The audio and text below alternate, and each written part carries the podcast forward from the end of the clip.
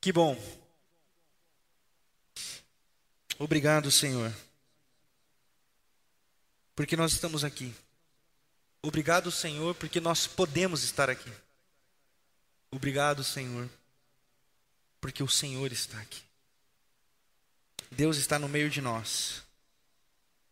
E por isso nós podemos aquietar os nossos corações, nós podemos respirar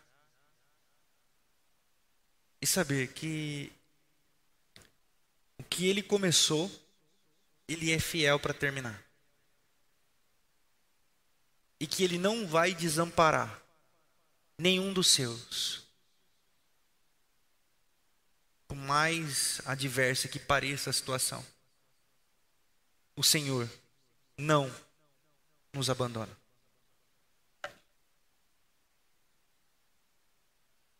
A generosidade como uma lógica do reino de Deus. O reino de Deus trabalha dentro de uma forma. A maneira com a qual Deus se relaciona com a sua criatura tem uma lógica, tem um jeito. E hoje eu quero falar de um desse jeito, uma, uma, uma faceta desse jeito de Deus tocar a humanidade, que é a generosidade.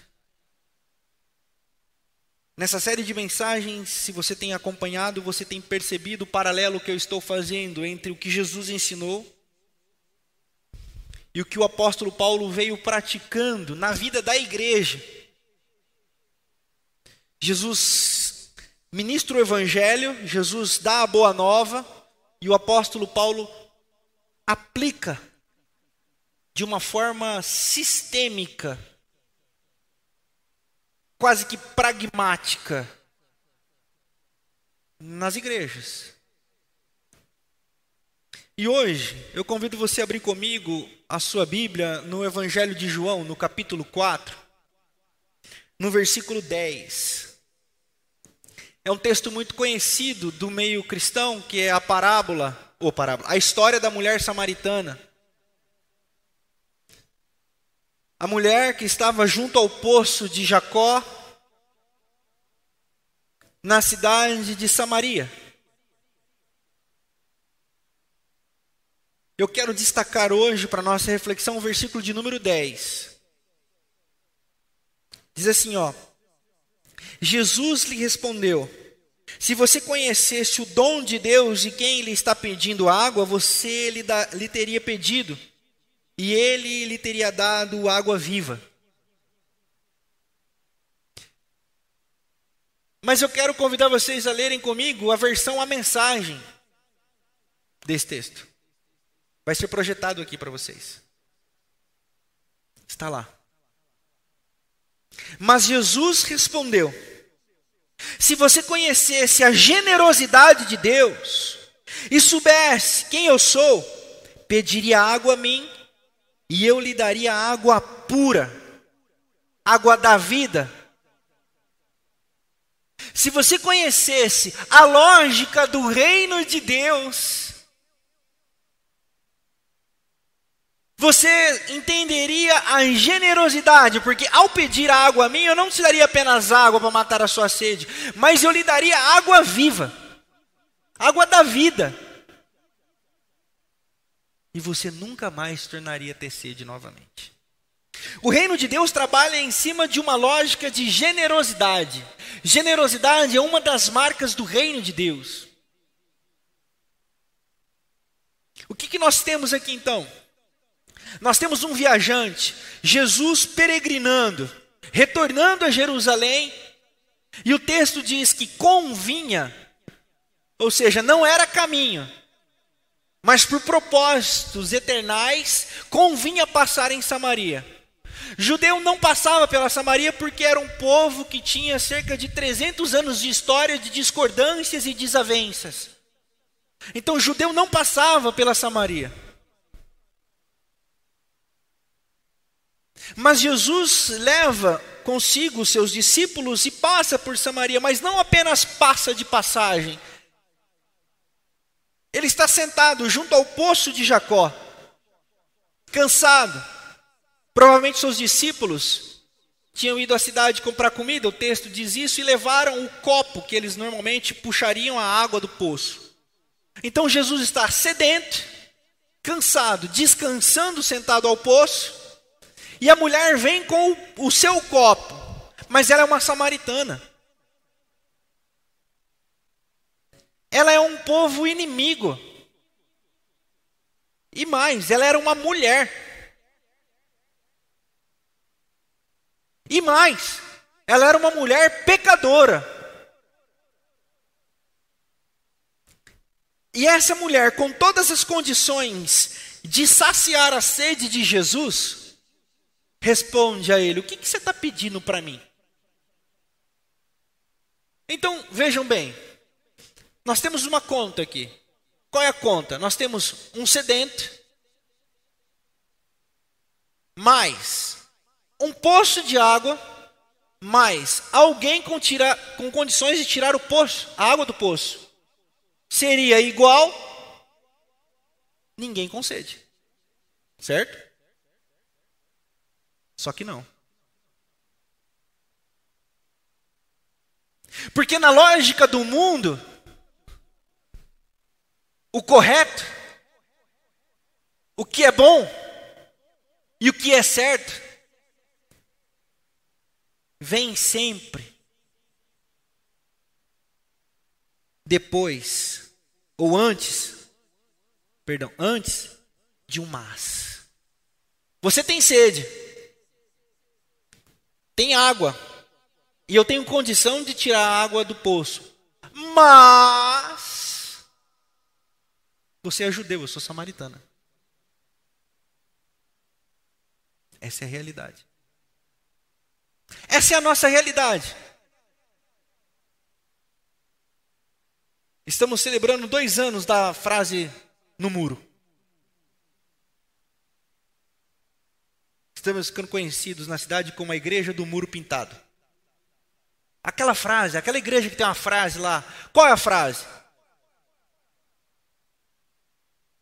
É proibida a entrada de pessoas perfeitas. Mas não é preciso ir muito longe, basta você olhar os comentários do, do post. É proibida a entrada de pessoas perfeitas, mas. Deus ama todo mundo, mas. Vamos ajudar o próximo, mas. Vamos ser generosos, mas. Vamos, vamos espalhar amor pelo mundo, mas a diferença é que esse mas vem de nós. Vem da nossa humanidade. Vem da humanidade da mulher samaritana que não conhecia a Deus e estava diante do próprio Deus. Essa mulher samaritana somos eu e você é a humanidade caída e distante de Deus e diante dele acha muito bonito mensagens de amor, acha muito bonito e muito interessante mensagens de acolhimento, até a hora de ter que descer o copo para pegar água. Até a hora de ter que colocar a mão no bolso realmente para partilhar. Até a hora que tiver mesmo que aplicar a generosidade. Eu acho muito bonito, mas. O problema do mas. E Jesus responde àquela mulher, assim como Jesus responde a todos nós. Ah, se vocês soubessem como é bom ser generoso. E se vocês soubessem que vocês bebem da minha, vocês bebem da minha generosidade, vocês entenderiam que Deus é generoso e passariam a ser generosos também. E aquela mulher foi entendendo. Aquela mulher foi entendendo. Leia o texto, continue lendo o texto quando você puder. Leia o texto, aquela mulher foi entendendo, mas e agora? Mas e agora? E Jesus foi dizendo: é isso, é aquilo, é isso, é aquilo. Por quê? Porque quando nós estamos diante de Jesus, da fonte de toda generosidade, nós estamos dispostos a aprender, Ele vem até nós sobremaneira e não retém nada. Deus se derrama. Os americanos gostam muito de usar essa expressão é, é, é, furioso. Se você lê livros de autores americanos e você pegar as traduções para o português, eles usam muito o furioso amor de Deus. Por exemplo, Brian Manning, ele tem um livro chamado O Furioso Amor de Deus. A graça de Deus é furiosa. Não é no sentido de furor, de ira, de raiva, mas é no sentido de densidade, densidade, volu volume, ou seja, a generosidade de Deus para conosco vem de maneira furiosa, abundante, sobremaneira, como foi com aquela mulher, ao ponto dela voltar para a aldeia dela e ela ser uma missionária do reino de Deus. Por quê? Porque ela teve um encontro com a totalidade da generosidade sobre a face da terra, a saber, Jesus Cristo de Nazaré. Esse mesmo Jesus que nós entendemos e sabemos que morreu por cada um de nós. A generosidade dele não foi parcial. A generosidade dele não foi até certo ponto. Ele amou o mundo de tal maneira, ao tempo, ao momento de entregar-se completamente, ele nos deu tudo. Ele nos deu tudo. O que, que nós temos de Deus? Nada menos que tudo.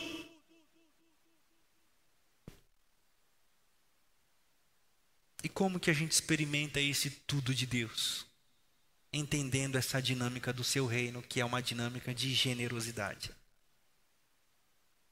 Pastor, como eu sei que eu entendi? Pastor, eu queria sentir essa generosidade de Deus. Pastor, eu queria, eu queria experimentar essa generosidade de Deus. Pastor, eu queria, eu queria isso na minha vida. Então você precisa entender essa dinâmica do reino, meu irmão, minha irmã. É por isso que nós vamos agora para a segunda carta aos Coríntios. Nós vamos para a segunda carta aos Coríntios, no capítulo 9. A partir do verso 11. Na semana passada nós lemos até o verso 11.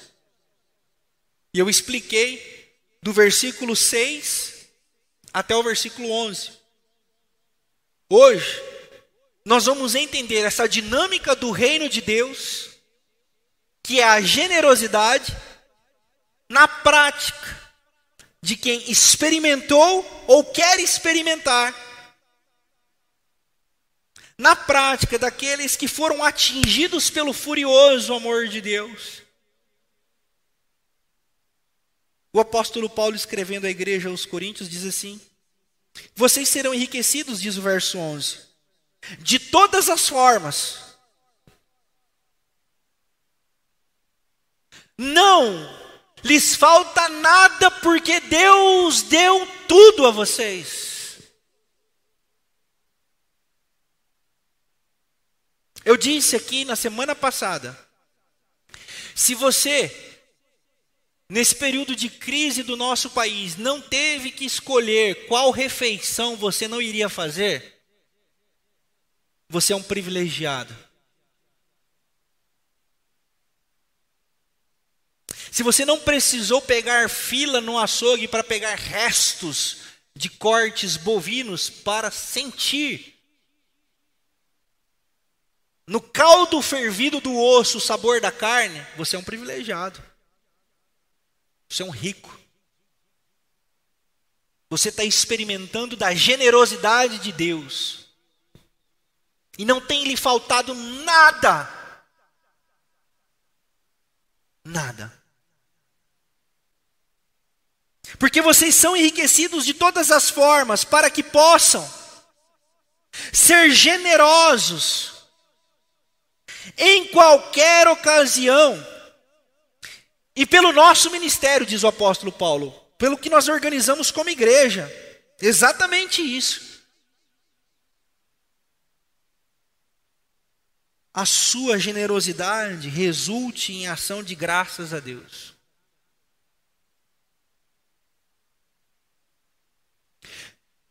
Reconhecer a generosidade de Deus, reconhecer o quão abençoado nós somos, é reconhecer essa lógica do reino sobre nós. E a resposta que nós damos a isso glorifica a Deus, mas não é qualquer resposta. É uma resposta generosa também. Com a mesma generosidade que nós somos atingidos, nós manifestamos a glória de Deus. E tudo que a gente faz com generosidade resulta em louvor ao Senhor. Você quer experimentar momentos de adoração a Deus? Você quer experimentar momentos de glorificar ao Senhor? O apóstolo Paulo, nos próximos versículos, vão dizer coisas, vai dizer coisas que vão nos ajudar a entender o que é glorificar ao Senhor e ter experiências de adoração. Olha o 12 o serviço ministerial que vocês estão realizando não está apenas suprindo as necessidades do povo de Deus, mas também transbordando em muitas expressões de gratidão a Deus.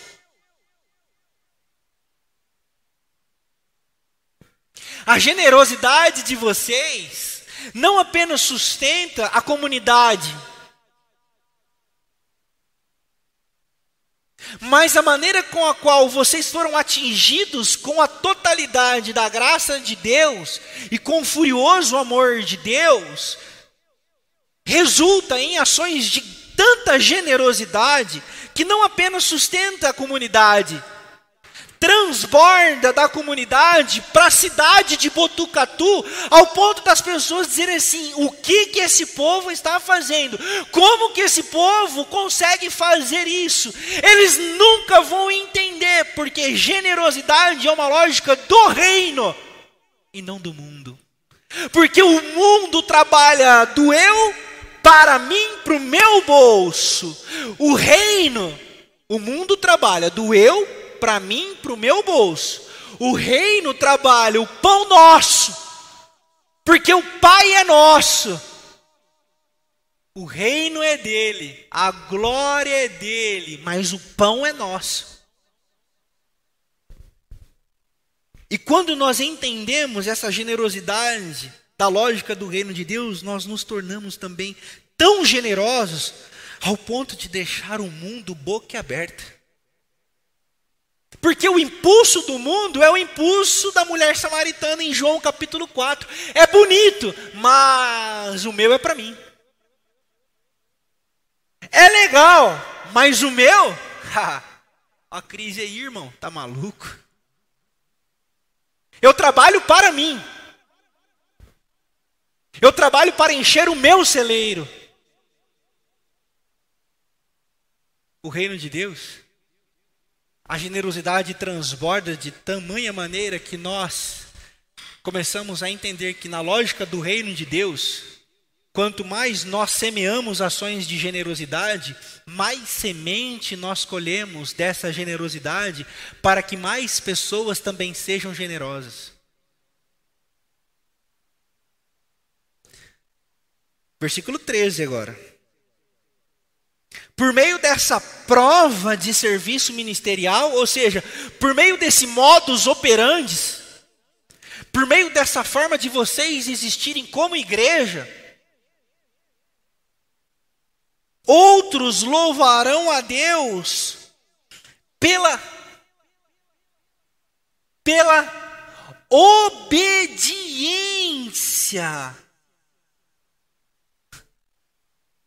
que acompanha a confissão que vocês fazem do Evangelho de Cristo, pela generosidade de vocês, em compartilhar os seus bens com eles e com todos os outros. Conseguiu entender? Conseguiu entender? Obediência. Obedecer é melhor do que sacrificar não é um sacrifício para nós. Porque na lógica do reino de Deus, dar é melhor do que receber. Repartir não é perder, é ganhar.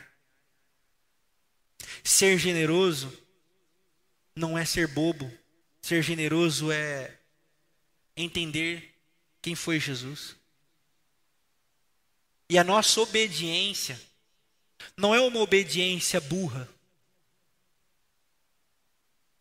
E nem é uma obediência nefasta. Não é uma obediência para dizer assim: eu vou dar do meu para não ser amaldiçoado. Eu vou dar o meu dízimo, eu vou dar a minha oferta, eu vou dar o meu dinheiro na igreja, porque senão eu vou ser amaldiçoado. Isso, isso é demoníaco. Isso é quem serve a ídolo que pensa assim. Isso é quem serve ao diabo que pensa assim. Porque quem serve ao diabo vive com medo. Porque é o diabo que o tempo todo vive ameaçando. Deus, Deus não. Deus é o Deus que escreveu João na sua primeira carta, no capítulo 4, no verso 18. Você pode ler o 17 também, que diz assim: Os que estão aperfeiçoados no amor já não têm mais medo, porque o amor lança fora todo medo. Porque o medo pressupõe castigo, e em Deus não há pressuposição de castigo, porque Deus é amor. Então a nossa obediência, a obediência que o apóstolo Paulo está dizendo aqui, é uma obediência voluntária. É uma obediência que o mundo jamais vai entender. É uma obediência que trabalha na lógica do reino de Deus. E o apóstolo Paulo diz assim: a obediência de vocês em agirem com generosidade louva ao Senhor. Deus é glorificado através das nossas ações de generosidade.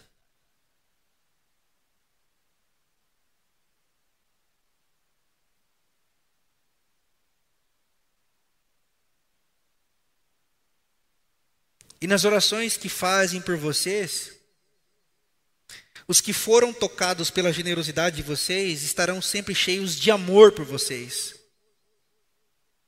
Sabem por quê? O texto continua dizendo: por causa da insuperável graça que Deus tem dado a vocês. A generosidade salva o mundo, irmãos. A generosidade vai salvar o mundo porque através da generosidade o amor é manifesto e a graça se multiplica. Generosidade gera frutos de amor. Com ações de generosidade, a violência é quebrada. Com ações de generosidade, os preconceitos são quebrados. Com ações de generosidade, as diferenças entre as classes sociais que antes separava são quebradas.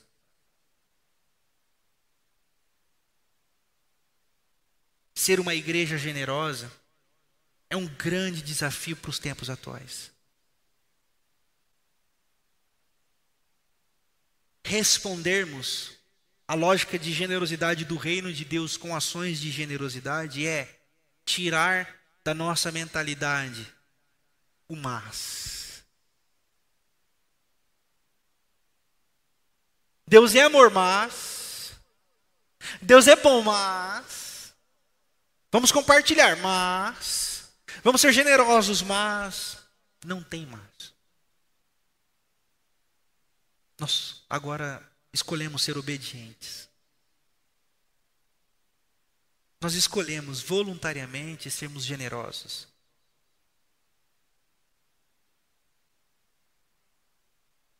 E você não vai ganhar nada com isso. Você não vai ganhar placa aqui nessa igreja, aqui não. Nós não vamos fazer um busto para você. Nós não vamos te chamar aqui na frente para dizer assim: olha, que exemplo. Sabe por quê?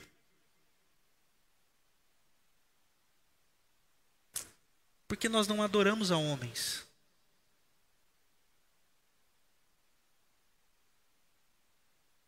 Mas nós vamos nos alegrar. E a sua ação de generosidade pode inspirar outros irmãos e irmãs também a serem generosos. Não é sobre quantidade.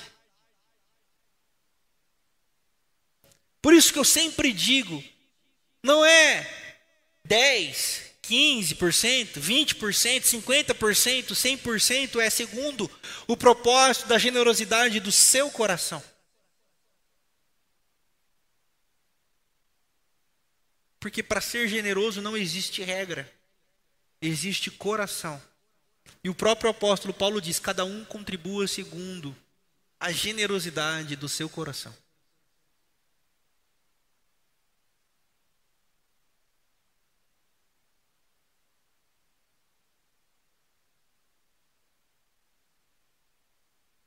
Não é sobre dar dinheiro na igreja.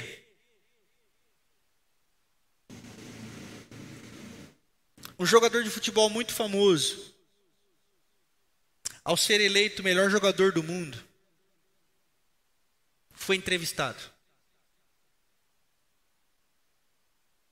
E uma das perguntas que fizeram a ele foi: o, o, o irmão não, o jogador, você é de tal igreja? Ele disse: sou sim.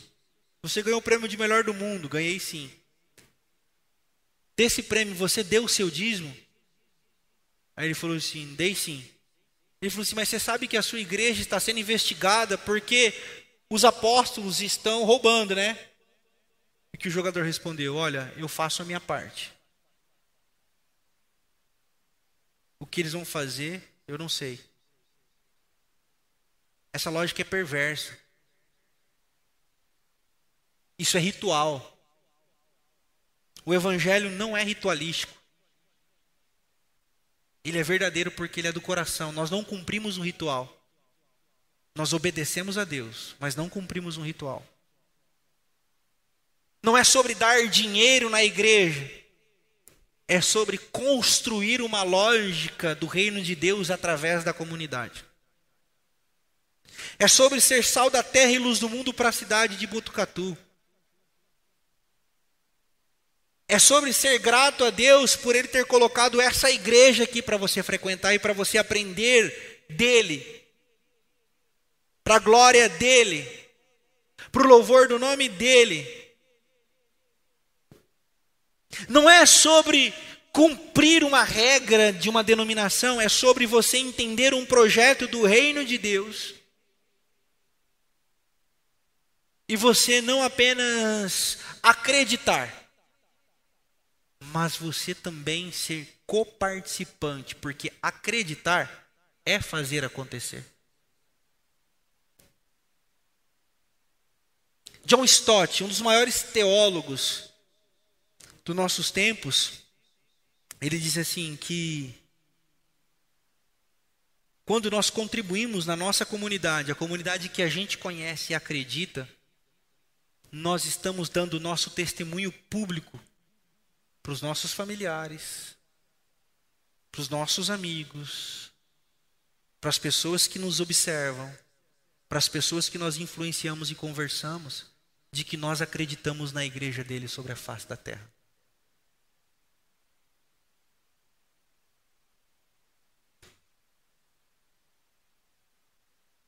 Por que, que eu estou falando isso?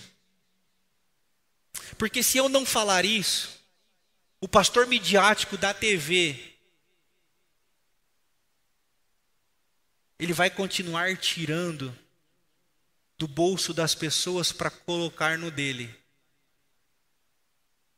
Enquanto tem pessoas passando fome na comunidade desses ladrões da fé, eles estão andando de jatinho, comprando aras, se enriquecendo às custas do abuso da fé das pessoas.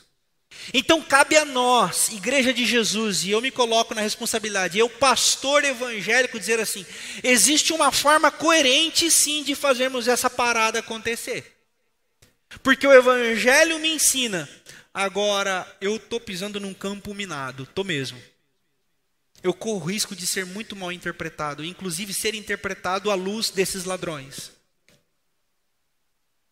Mas não tem problema porque o Evangelho é ser entregue à morte todos os dias e estar disposto a pagar o preço. E se o meu preço é esse, eu vou continuar ensinando. A generosidade é uma lógica do reino de Deus, irmãos.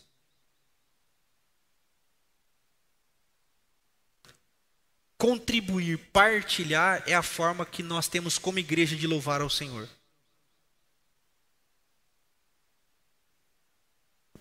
Um Deus que nos deu tudo.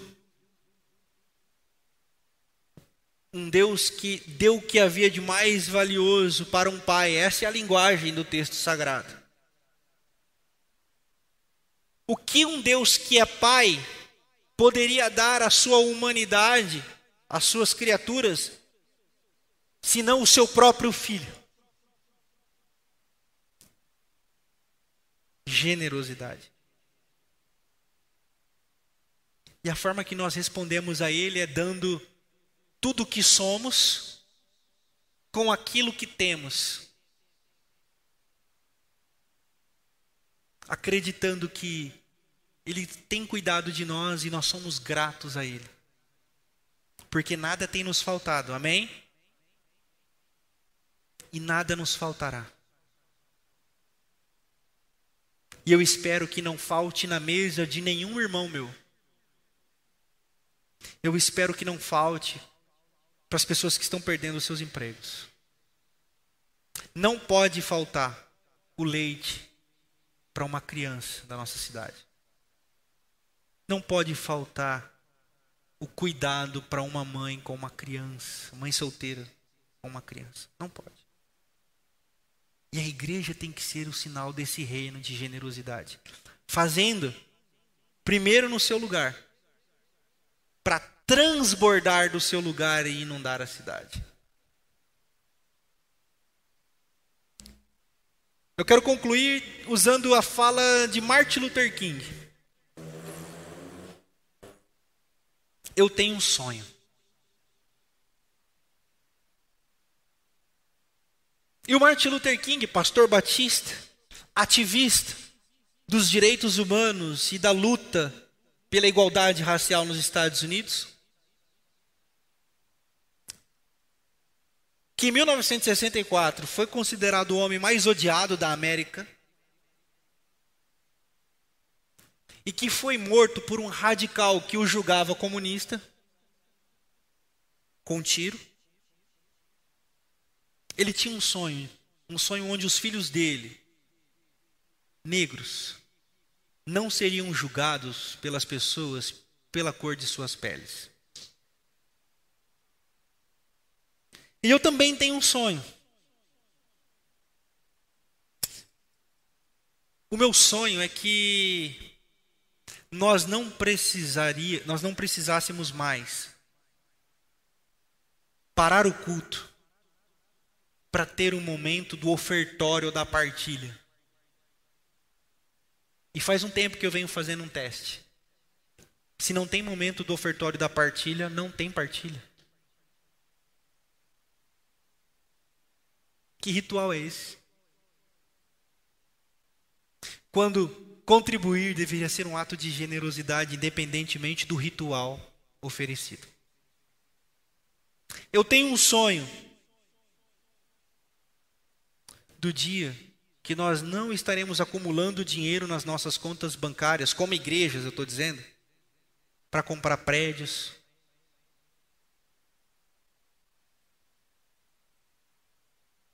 Para ser poderoso ou poderosa na cidade. Mas eu tenho um sonho. de que nós podemos nos manter como comunidade forte, pagando suas contas e sobrando mês a mês o suficiente para abençoar a cidade, repartindo o nosso pão. Eu tenho um sonho. Eu espero que esse sonho chegue logo. Que a generosidade inunde o coração da nossa igreja. E que através de nós, atos de generosidade inundem a cidade de Botucatu. Que ninguém seja tratado pela família que pertence, pelo cargo que ocupa, pelo carro que anda pela roupa que veste. Eu tenho um sonho de que um dia as pessoas sejam apenas abraçadas e acolhidas porque são irmãs. Que Deus abençoe a nossa cidade através da nossa igreja. Nós precisamos ser isso aqui dentro primeiro. Nós precisamos primeiro nos encher. Porque quando nós enchemos, nós iremos transbordar e inundar a nossa cidade. Eu tenho um sonho. Que Deus nos abençoe e que a lógica do reino esteja sobre nós, em nós, no meio de nós e por através de nós. Amém.